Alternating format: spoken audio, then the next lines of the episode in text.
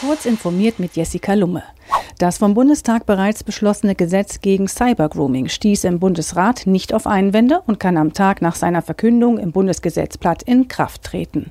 Ermittler dürfen künftig computergenerierte Bilder verwenden, wenn sich sexueller Kindesmissbrauch nicht anders aufklären lässt oder nur wesentlich erschwert verfolgt werden könnte.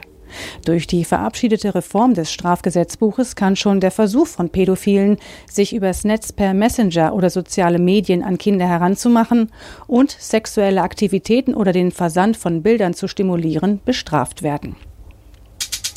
Sicherheitsforscher am MIT haben gleich eine Reihe von Lücken in einer App gefunden, über die erste US-Bürger schon wählen durften. Zu diesen Ergebnissen sind zumindest Sicherheitsforscher des MIT gekommen, wie sie jetzt öffentlich machten. Das US-Heimatschutzministerium haben sie demnach bereits vorab informiert. Informatiker aus der Schweiz, den USA und Deutschland zeichnen in einem neuen Bericht das bisher vollständigste Bild der frauenfeindlichen Inselbewegung im Internet. Der Begriff Incel bezeichnet junge Männer, die wütend und hasserfüllt über die empfundene Ablehnung durch Frauen sind und sich online zum Diskutieren und Verbreiten ihrer Ideologie treffen.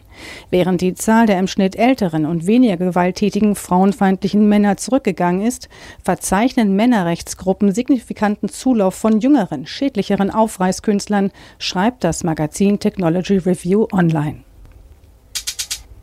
Nähen, Basteln und andere Projekte organisieren. Facebook hat in einigen Ländern eine neue App veröffentlicht, Hobby. Die App soll beim Organisieren und Dokumentieren von Projekten helfen. Art und Aufmachung erinnern stark an Pinterest. Zunächst gibt es die App nur in wenigen Ländern. Ob sie weltweit veröffentlicht wird und sich durchsetzen kann, ist unklar. Mit der Hobby-App können Nutzer Fotos teilen, sammeln und sortieren sowie Projekte in Bildern festhalten. Die Zielgruppe dürften klar Menschen sein, die dem Do-it-yourself-Trend folgen. Bisher gibt es Hobby nur in Kolumbien, Belgien, Spanien und der Ukraine, berichtet The Information.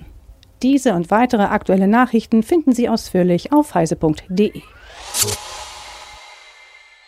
Und nun noch eine News in eigener Sache. Wir von CT suchen einen Redakteur oder Volontär für den Bereich IT-Security. Deine Aufgabe ist es, die IT sicherer zu machen und andere vor Fehlern zu bewahren. Analysiere Trojaner, gestalte Security-Webinare oder gehe Hinweisen aus dem Whistleblower-Briefkasten im Darknet nach.